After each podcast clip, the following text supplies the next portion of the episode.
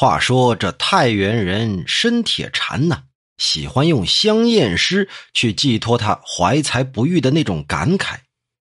他求见某位先生没能见到，于是就做了一首无题诗，说的是：“恶粉围墙掩画楼，隔窗闻波殿空喉。分无信使通青鸟，王遣游人住子流。”月子定应随故兔，星娥可止待牵牛。垂杨疏处雕龙尽，只恨珠帘不上钩。这首诗啊，倒还真有些李商隐的遗风。王进光就说了：“哎呀，好像不应该牵扯到织女呀，这污蔑神灵不太好吧？”我就说：“哈哈，算了吧。”织女别皇姑，一年一度一相见，彼此隔阂何事无？这可是元稹的诗啊！海客乘茶上子分，新娥罢织一相闻。只因不但牵牛故，故把织机实赠君。这是李商隐的诗。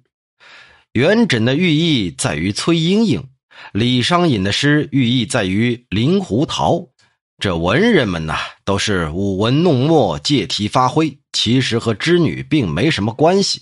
这申铁禅的诗啊，也和元稹、李商隐他们二人的诗差不多，也不能就说这是污蔑神灵。至于纯属虚构嘛，却像是真事儿一样，指出时间、地点，冠以姓名，就好像《灵怪集》当中所记载的郭汉遇见织女的事儿。哎，这个呀，就大错特错了。词人引用典故，涉猎了许多人的文章书籍，也不能一一加以核对。但是过于荒诞的内容也不能不知道。自从庄子、列子用寓言阐述自己的主张之后，战国时期的诸子百家就更多。后来的谶纬以及小说家又互相继承，以至于都到了肆无忌惮的地步。比如说李寅所做的《独异志》。这里头污蔑伏羲兄妹俩呀是夫妻，这就属于丧失理智了。还有张华的《博物志》，污蔑到孔子，更加如野狗狂吠一般呢。像这种例子是不胜枚举。如今这些胡说八道的东西还在流传，实在是叫人痛恨呢。还有的人根据史料是穿凿附会，比如说《汉书贾谊传》当中有“太守无功，爱幸之”这样的话。《骈语雕龙》这本书里面，更是把贾谊归到娈童之列，还加了注释，说什么大儒当了男色。《史记·高帝本纪》当中不是说吗？刘邦的母亲在大泽中，刘邦的父亲走过去观看，见到有一条蛟龙啊，趴在刘邦的母亲身上。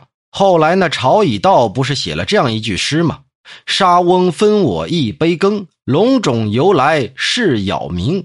认为刘邦是他母亲和龙交合生出来的，不是刘太公的亲儿子。